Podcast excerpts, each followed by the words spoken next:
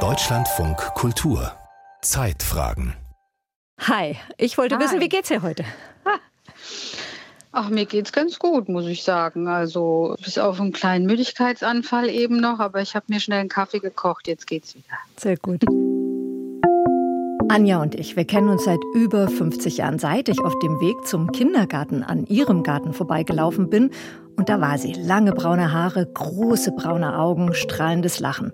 Und ich habe sie am Zaun angesprochen, irgendwann und gefragt, wieso gehst du eigentlich nicht in den Kindergarten?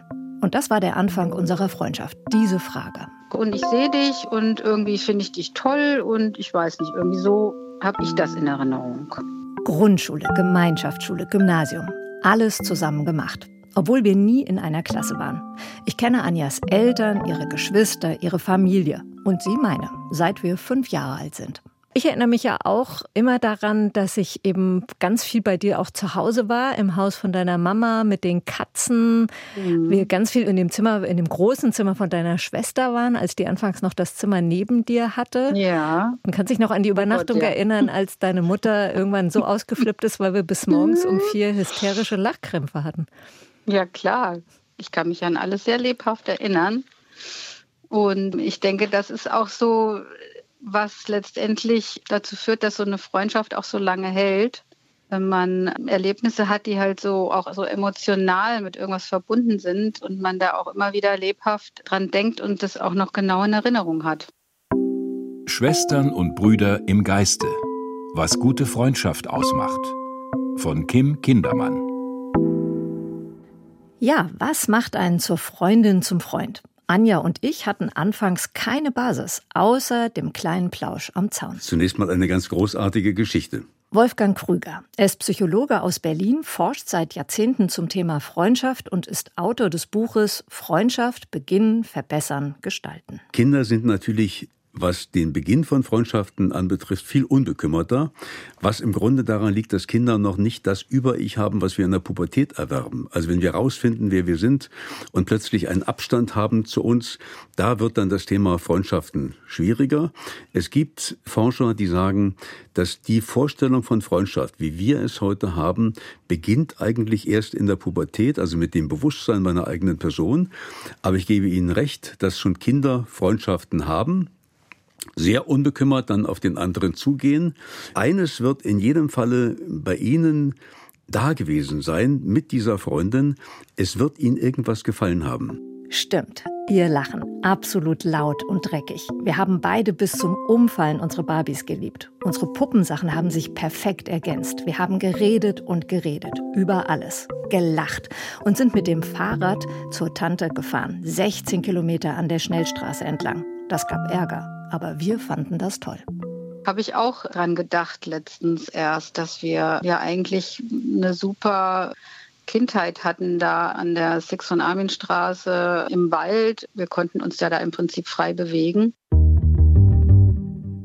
Freundschaft und eine enge Bindung sind wichtig. In statistischen Erhebungen bejahen das 90,4 Prozent der 14- bis 17-Jährigen und bei den 28- bis 42-Jährigen sind es noch 86,2 Prozent, die dem zustimmen. Der Soziologe Janusz Schobin von der Universität Kassel sagt sogar, Freundschaft ist die Urform des menschlichen Zusammenseins. Naja gut, es ist so eine der Elementarbeziehungen in Gesellschaften. Also neben Familienbeziehungen, Partnerschaften sind Freundschaften so, wie soll man sagen, und sind auch kulturuniversell. Also es gibt praktisch keine Kulturen, in denen man die nicht kennt.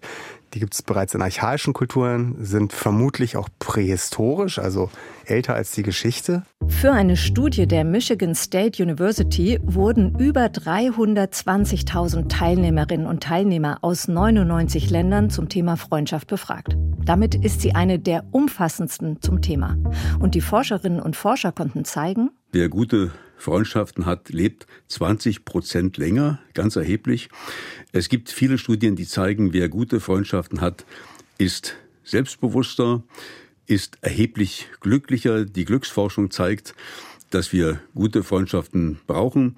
Und wir wissen, dass nur 10 Prozent etwa der Bevölkerung sagt, wir haben keine Freundschaften. Und wir sehen, dass das eher ein Problem ist. Also Menschen, die keine Freundschaften haben, leiden erheblich mehr unter seelischen Problemen und sind auch kränker. Freunde sind Leute, die einen emotional abfedern, wenn man es irgendwie schwer hat in der Beziehung, in der Familie oder im Job oder so irgendwas nicht läuft.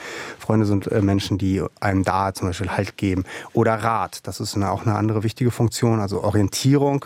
Moderne Welten sind ja relativ komplex und erfordern von Menschen immer wieder sehr komplexe Positionierungs- und Orientierungsleistungen. Da spielen Freunde eine wichtige Rolle. Und Freunde haben halt immer mehr so, ich, sag mal, wirkt von außen wie weiche Funktionen, aber letzten Endes sind die schon relativ komplex und wichtig. Wolfgang Krüger und Janusz Schubin begleiten uns durch dieses Feature. Mit dem Psychologen spreche ich darüber, wie man gute Freundschaft schließt, was sie ausmacht, wie man sie behält und pflegt. Janusz Schubin schaut sich Freundschaft aus soziologischer Sicht an, zeigt etwa, wie sich Freundschaft gewandelt hat. Also das erste ist, dass die Wichtigkeit von Freundschaften Konjunkturen hat, historische Konjunkturen. Das ändert sich in Abhängigkeit von gesellschaftlicher Form relativ stark. Woran man sich das zum Beispiel klar machen kann, ist an dem schönen Sprichwort Blut ist dicker als Wasser. Das heißt nämlich, nicht das, was man glaubt, nämlich man denkt immer, das heißt, dass die Verwandtschaftsbünde wichtiger seien als die Freundschaften. Aber das Blut, das da gemeint sind, sind die Schwüre, die im Blut gegeben sind, während das Wasser, das gemeint ist, das Geburtswasser ist. Das heißt, gerade in Gesellschaften, in denen Gewalt, der Schutz vor Gewalt eine wichtige Rolle spielt, wenn man keinen zentralen Staat hat, der ihn dafür schützt, haben Freunde häufig eine ganz wichtige Rolle und das ist es, äh, einen vor Gewalteinwirkung zu schützen. Es gibt Studien über die Freundschaftsbeziehungen von Händlern in der frühen Neuzeit in Deutschland, aus denen man lernt, dass das Liefern von Informationen über Märkte ganz wichtig gewesen ist, wie auch das Gewähren und das Bürgen für Kredite. Was zeigt, Freunde hatten die Aufgabe, den anderen ökonomisch abzusichern. Das ist bei uns heute ziemlich untypisch geworden, auch weil die soziale Absicherung in westlich geprägten Ländern überwiegend der Staat übernommen hat.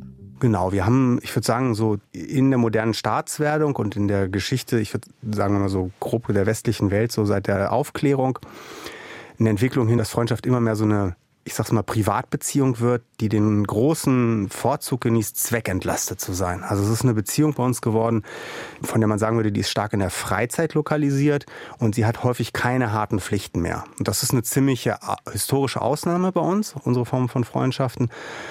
Und es ist aber vielleicht auch irgendwie eins der Alleinstellungsmerkmale dieser Beziehung, dass sie einfach diese Pflicht hat, das Schöne im Leben zu gestalten. Das Schöne im Leben gestalten. Dazu ist Freundschaft vor allem in den wohlhabenden Gesellschaften und in Ländern mit geringer Ungleichheit da. Hier sind es vor allem Frauen und Menschen mit höherem Bildungsniveau, die Freundschaft eine hohe Bedeutung beimessen. Auch das ein Ergebnis der Studie der Michigan State University. Was auch heißt, nicht alle Menschen können gleichermaßen in Freundschaft investieren. Denn Freundschaft braucht eins, sagt der Psychologe Wolfgang Krüger, Zeit. Zunächst einmal mit mir Zeit nehmen. Wir wissen, die schwierigste Zeit für Freundschaften ist das Alter zwischen 35 und 45. Also wenn ich einen Beruf habe, wenn ich Karriere machen will, Kinder habe, vielleicht noch einen Partner, eine Partnerin und ein Haus baue, da ist für Freundschaften wirklich nicht mehr viel Zeit. Und insofern gibt es eine Grundregel, ich empfehle immer, einen Abend in der Woche sollten wir für Freundschaften reservieren, zumindest einmal E-Mails schreiben, über Freundschaften nachdenken. Die Sozialpsychologen Irvin Oldman und William Haythorne kamen 1965 zu der Schätzung, dass es etwa 60 Stunden gemeinsam verbrachter Zeit braucht, um aus einer Bekanntschaft eine Freundschaft werden zu lassen. Und selbst dann sprachen die Forscher nur von Gelegenheitsfreunden. 2018 ergab eine Studie des Kommunikationswissenschaftlers Jeffrey A. Hall von der University Kansas, dass man nach 120 Stunden ein Freund ist und nach 224 Stunden ein guter Freund. Von besten Freunden spricht man nach 737 gemeinsam verbrachten Stunden. Nicht schlecht. Wir müssen zunächst mal sehr viel Interesse haben. Freundschaften leben vom Interesse und leben auch von sehr interessanten Fragen. Und jetzt wird es schwierig, weil ich muss zunächst einmal eine Freundschaft mit mir selbst haben. Ich muss mich selber kennen, meine eigenen Ängste, meine Hoffnungen, meine Leidenschaften. Und dann bin ich in der Lage, interessante Fragen zu stellen. Und ich frage manchmal meine Freunde, wenn ich die anrufe, seid ihr glücklich? Und kann ich was dazu tun, dass ihr noch glücklicher werdet? Oder Was waren denn eure Herzenswünsche in der Jugend? Habt ihr die erreicht? Und können wir mal darüber nachdenken? Wir müssen, um Freundschaften zu verbessern, Interesse haben und wir müssen kreativ sein. Also ich erinnere mich daran, dass wir uns ein T-Shirt-Kleid zusammen kaufen wollten und zwar das grüne Kleid mit den rosa Sternen. Genau, oder pink mit grünen Sternen gab es, glaube ich, auch. Ne? Genau, und du hast es auch gekauft und mir hat es mein Vater ausgeredet. Ja, ja. Und das hat mich immer geärgert, weil du hattest das coole Kleid und ich hatte dann so ein doofes, langweiliges, grünes, schlichtes, halt so ein Vaterkleid. Ja gut, aber wir hatten, wenn du dich richtig erinnerst, auch äh, die gleiche Jacke. Du hattest sie in grün, das war so ein Kord. Und ich hatte sie, glaube ich, in, oder ich hatte sie in grün, du hattest sie in blau. Nee, ich hatte also sie in das, grün. Ich hatte du sie in grün. sie in grün. Siehst du, genau. Da kann ich mich nämlich dran erinnern, dass wir da auch Partnerlook hatten. Und von daher hat sich das dann wieder ausgeglichen. Stimmt. Anja und ich telefonieren, schreiben uns Nachrichten, schicken Fotos. Schön aber ist die gemeinsame Erinnerung. Die lässt sofort warm werden ums Herz. Da ist es dann auch egal, ob wir mal mehrere Wochen nichts voneinander gehört haben. Sie ist, sagt Wolfgang Krüger, eine Herzensfreundin. Die Herzensfreundschaften, davon haben wir allgemein nur drei, höchstens. Das sind die Beziehungen, wo ich alles über mich erzählen kann, wo ich weiß, ich kann auch erzählen, die eigene Ehe ist schlecht oder ich kann erzählen, wie mein Elternhaus war, dass ich manchmal in einer Krise bin. Und das sind die Herzensfreundschaften und die sind auch absolut verlässlich. Neben den Herzensfreunden gibt es noch die Alltagsfreunde, betont der Psychologe. Auch sie spielen eine große Rolle für unser Wohlbefinden. Man freut sich, wenn man sie trifft, man unternimmt auch etwas zusammen und sie spielen in dem Gefühl von Vertrautheit eine große Rolle. Aber ihnen erzählt man eben nicht alles. Es gibt Dutzende von Wörtern, die institutionalisierte und rituelle Bindungen beschreiben. Eltern, Kollegen, Nachbarn, Ehepartner, Ehemann, Ehefrau. Aber für alles, was sich diesen kodifizierten und organisierten Formen der Begegnung und Soziabilität entzieht und was zu sehr unterschiedlichen affektiven Dispositiven gehören kann, gibt es nur ein einziges Wort. Freund. Geoffroy de la Gasnerie in 3. Ein Leben außerhalb. Lob der Freundschaft. Mehr Feinschliff also für diese besondere Beziehung. Tatsächlich, mal ist man schockverliebt in eine neue Person, mal ist man sich sehr eng, dann wieder sieht man sich nur selten, fühlt sich aber dennoch tief verbunden. Oder man hat eine lose emotionale Verbindung. Egal wie, man spricht von Freunden. Historisch kamen die oft aus der Verwandtschaft, erklärt Janos Schubin weiter. Das eine, was, glaube ich, leicht für Verwirrung sorgt, ist, ist, dass Freunde sehr häufig Verwandte gewesen sind. Und wenn man heute guckt, warum werden Freunde wichtiger, ist, weil wir nämlich irgendwie die Vorstellung haben, Freunde sind keine Verwandte. Freunde sind also irgendwie Menschen, die mit denen wir nicht verwandt sind und zu denen wir aber irgendwie eine gute, positive Beziehung haben. Historisch gesehen ist es aber eher so, dass Freunde in der Regel äh, aus der Verwandtschaft oder aus der angeheirateten Verwandtschaft kamen. Zumal sich Familienkonstellationen und die Lebenssituationen auch verändern. Immer mehr Menschen leben heute in Single-Haushalten. 2022 lebte in knapp 41 Prozent der Haushalte nur ein Mensch. Und auch in Familien gibt es immer weniger Geschwisterkinder. Heißt mitunter, das Einzelkind von zwei Einzelkindern hat keinen Onkel, keine Tanten und damit auch keine Cousins oder Cousinen. Nicht verwandte Freunde werden so zwangsläufig wichtiger, beobachtet Wolfgang Krüger. Und das Interessante ist, die Bedeutung von Freundschaften ist in den letzten Jahrzehnten unendlich gestiegen, weil wir uns Beziehungen wünschen, die zum einen sehr verlässlich sind und zum anderen mehr auch ein Gefühl von Freiheit geben. Und deshalb ziehen wir uns von den Familienbeziehungen, wo es ja immer ganz merkwürdige Abhängigkeiten gibt, eher etwas zurück. Und wir haben begriffen, dass man die Partnerschaft, die Leidenschaft der Partnerschaft mit der Freundschaft verbinden muss, um wirklich gut leben zu können. Doch wen sucht man sich da aus? Was braucht es, um als Freund oder Freundin in Betracht zu kommen? Der Soziologe Graham Allen schrieb 1979 in einem der ersten Bücher über die Soziologie der Freundschaft Eine der Besonderheiten der Freundschaft in unseren Gesellschaften besteht darin, dass es sich um eine Beziehungsform handelt, der die Rechtfertigung fremd ist. Die Gründe, aus denen wir Freunde sind, entzieht sich unserer Kenntnis. Und es ist vor allem nicht notwendig, zu diesen Gründen Zugang zu haben, damit sich die Beziehung entfalten kann. Geoffroy de la Gasnerie in 3. Ein Leben außerhalb. Lob der Freundschaft.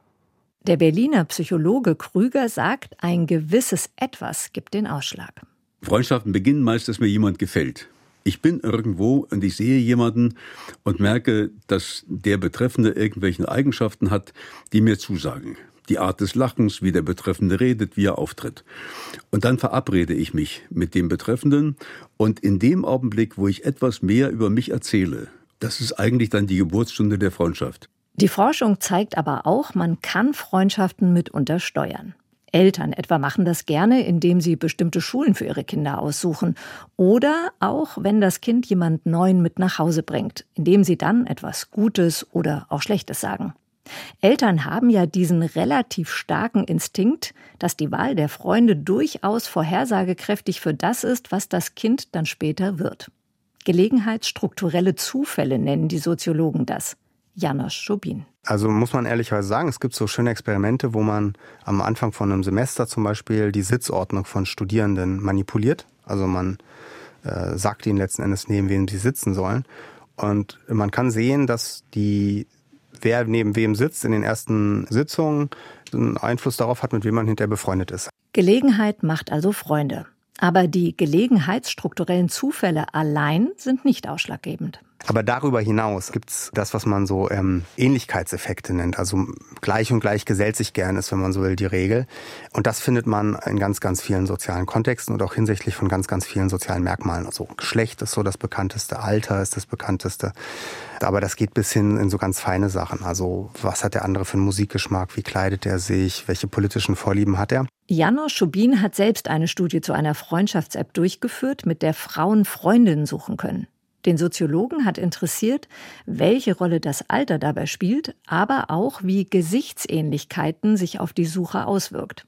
Dafür wurden mit Algorithmen 64 markante Stellen im Gesicht markiert. Die Forscher sprechen von Landmarks, um das zu überprüfen. Und ja, tatsächlich, wenn die Gesichter also ähnliche Landmarks haben, dann wird auch eher gewählt. Und das, das hält unter Kontrolle von sowas wie Alter oder auch Ethnizität, wofür kontrollieren. Also es scheint tatsächlich die phänotypische Gesichtsähnlichkeit zu sein, die, die das wahrscheinlicher macht.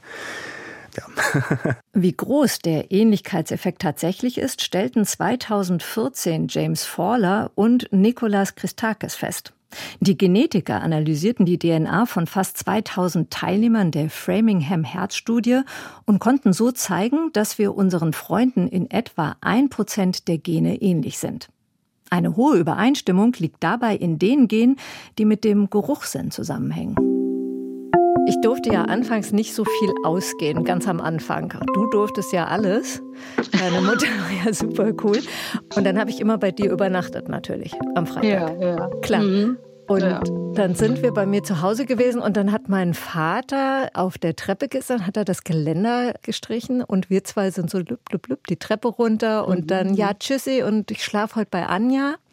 Mhm. Und dann hat er so gesagt beim Rausgehen, ja, und viel Spaß im Poko. Und das ja. war ja unsere Disco. Ja, klar. Und wir zwei Kann gehen so, kannst dich erinnern? Ja, klar.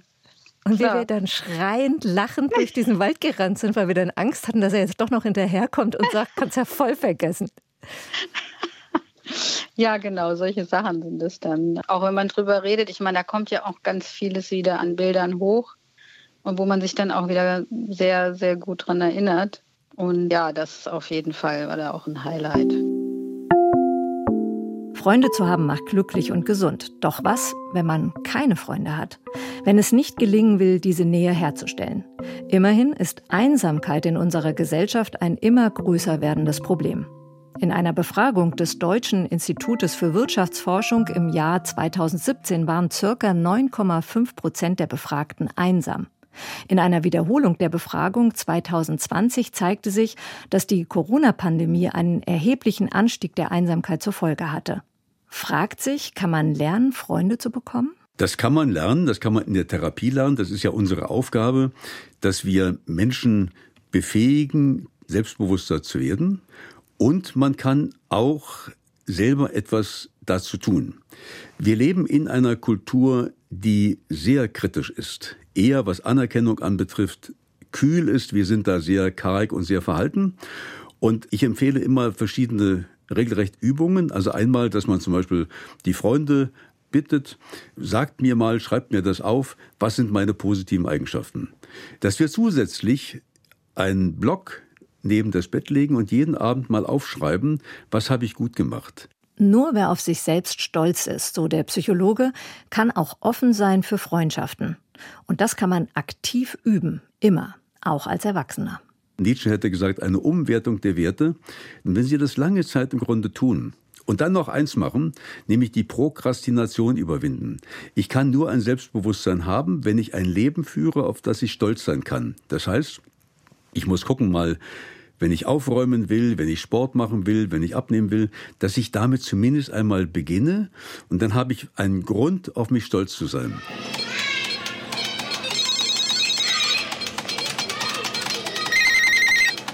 Gilt es also, Orte aufzusuchen, wo man potenzielle Freunde treffen kann. In der Kindheit und Jugend ist man ja praktisch die ganze Zeit von ihnen umgeben.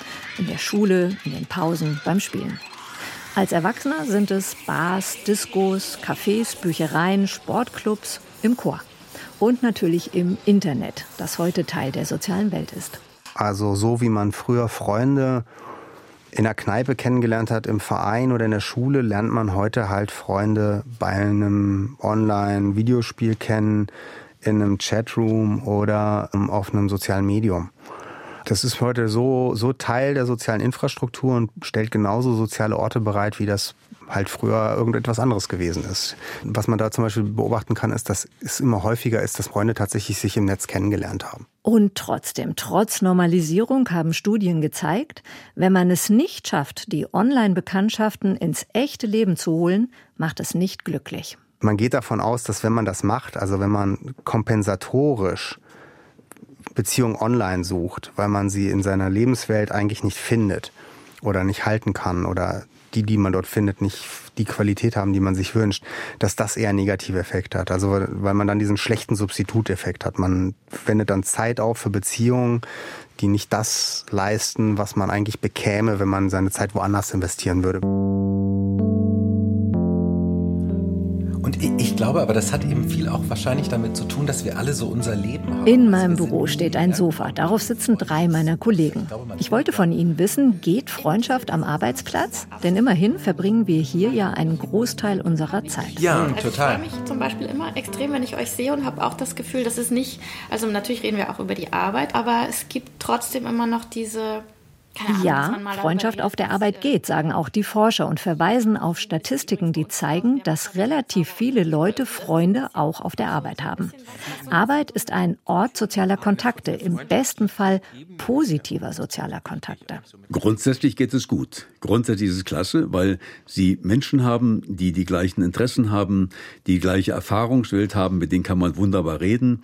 Und insofern sind natürlich Kollegenfreundschaften so intensiv und auch so häufig mit einigen Einschränkungen.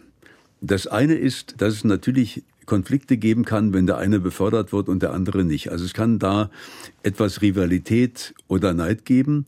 Man muss auch gucken, ob es gut ist, mit dem eigenen Chef befreundet zu sein. Dann kommt die Machtebene mit hinein. Und dann gibt es eine Grundregel, nämlich Freundschaften sind immer dann schwieriger, wenn viel Öffentlichkeit eine Rolle spielt und wenn es auch um Ruhm und Ehre geht. Was Kollegen von mir immer umgetrieben hat, ist die Frage, wie sehr bestimmte Formen der Arbeitsorganisation eigentlich freundschaftszugänglich sind. Das ist ja relativ logisch, dass wenn man jetzt auf einmal die ganze Zeit im Homeoffice ist, es schwieriger wird, Freundschaften am Arbeitsplatz zu schließen.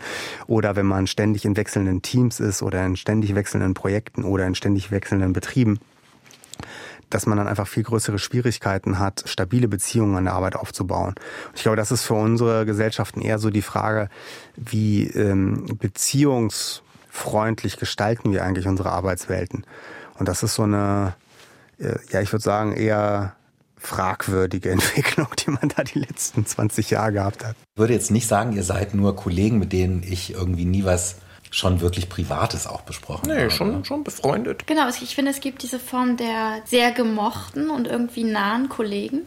Zum Beispiel Martin und ich, darf ich das verraten? Wir machen ab und zu so einen Spaziergang durch den Park und plaudern mhm. dann schon über die Arbeit, aber auch privat. Schon privat auch. Wir haben sozusagen unseren kleine Arbeitsspaziergangsblase. Da bin ich noch nie eingeladen worden.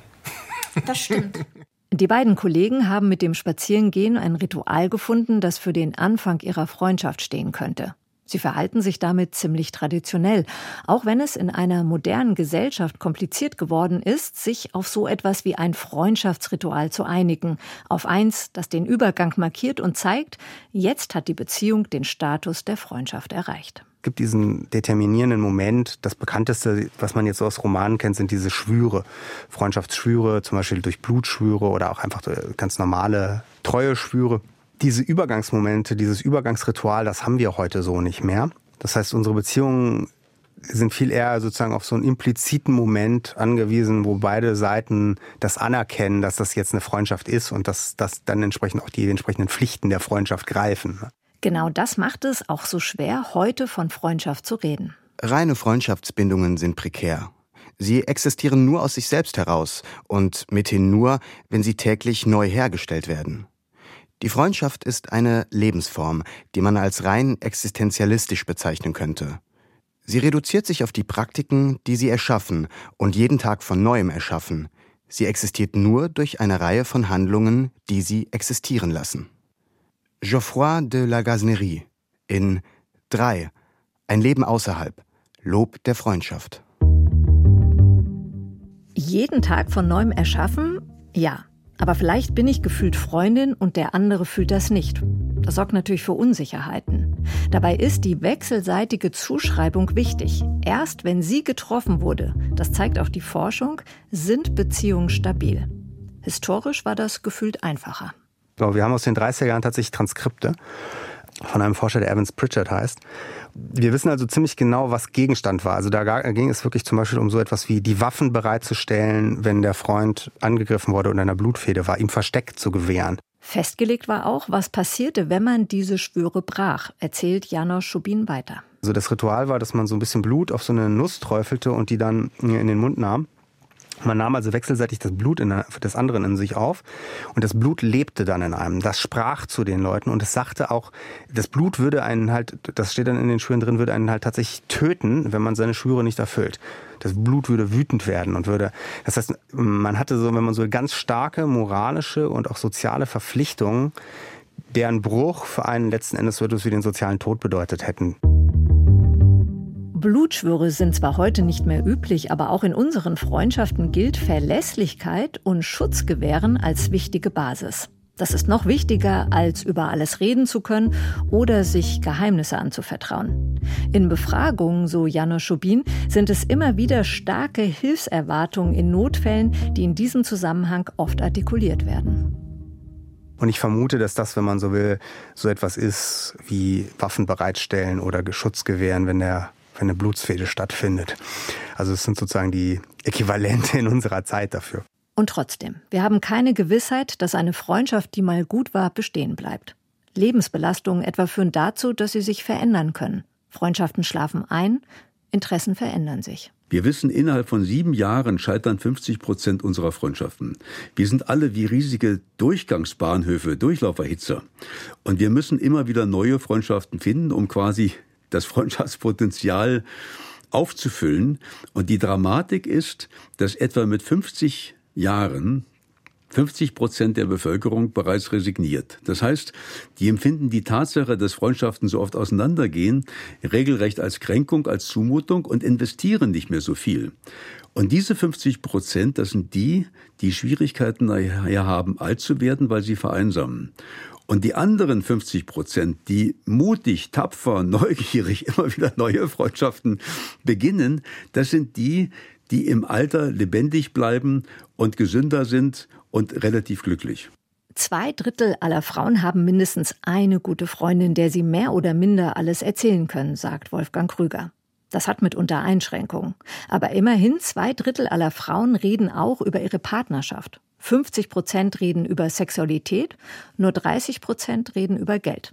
Sie vertrauen sich. Nur ein Drittel der Männer würde wirklich über sich reden und einem anderen Mann erzählen, wie es ihnen wirklich geht. Also wir Männer sind das eigentliche Sorgenkind der Freundschaftsforschung, was daran liegt, dass wir Männer häufig A, etwas Narzisstisches haben, also wir wollen gut dastehen und äh, wir haben große Mühe, dem anderen unsere Schwächen zu offenbaren. Und dann gibt es in, vor allem unter Männern eine leichte Rivalität. Also jeder erzählt im Grunde, wie toll er ist. Und der andere piekst dann rein, während Frauen sehr viel mehr auch über Schwächen reden. Und es gibt dann eine Solidarität auch im Bereich dieser Schwäche. Wir haben ja alles zusammen erlebt. Den Tod unserer Eltern haben wir zusammen erlebt. Wir haben unsere Geschwisterauszüge, Katastrophen, alles mhm. zusammen gemacht. Und dieses Gefühl, dass man immer sozusagen sich anrufen kann, das ist doch irgendwie irre, oder? Ja, das ist, äh, ja, ich denke, was sehr Kostbares. Ne? Und es ist, glaube ich, für einen auch sehr wichtig, dass man jemanden hat, wo man eben genau das machen kann. Ähm, es gibt nicht so viele Menschen, mit denen man über alles reden kann oder ja, wo man sich einfach auch, sag ich mal, ähm, so wie man ist, so auch genommen wird und man muss sich nicht verstellen und man kann auch mal über Dinge reden, die einem vielleicht selber unangenehm sind. Das ist ja ähm, auch oft mal der Fall. Von daher, ja, ist auf jeden Fall ein Geschenk. Vor allem eins, das man sich selber machen kann, auch wenn es Aufwand, Zeit und Ausdauer braucht. Und übrigens eins, das auch über Geschlechtergrenzen hinweg funktioniert. Männer und Frauen als Freunde, das geht. Und eröffnet uns allen einen noch mal viel größeren Spielraum.